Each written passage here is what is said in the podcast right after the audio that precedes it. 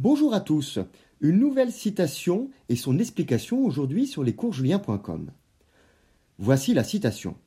Je me fais plus d'injures en mentant que je n'en fais à celui à qui je mens.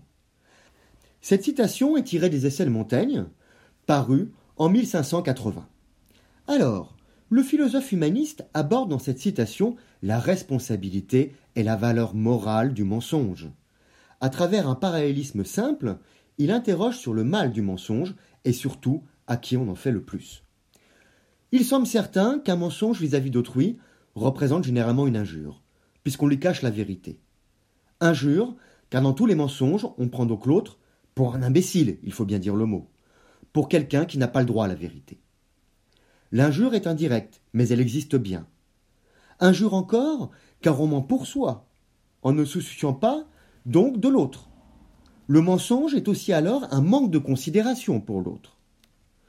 Seulement, Montaigne pose que l'autre n'est finalement pas le plus à plaindre. Mentir, c'est avant tout une indignité pour soi-même, un manque de vertu, une injure à sa propre conscience. En effet, on sait quand on ment, on sait que c'est mal, et malgré cela, on agit dans le mauvais sens. Ainsi, on insulte sa conscience, on la trompe elle-même. On invente des raisons pour justifier son mensonge, mais au fond, on connaît la vérité douloureuse. En conséquence, l'injure à soi-même est pire que celle vis-à-vis de l'autre, car l'autre ne sait pas que c'est un mensonge. Il peut garder son innocence, sa drature, sa dignité, sa vertu.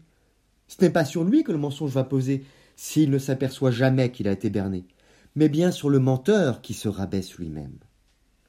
Je me fais plus d'injures en mentant que je n'en fais à celui à qui je mens. Merci pour votre écoute, à bientôt sur lescoursjulien.com, au revoir.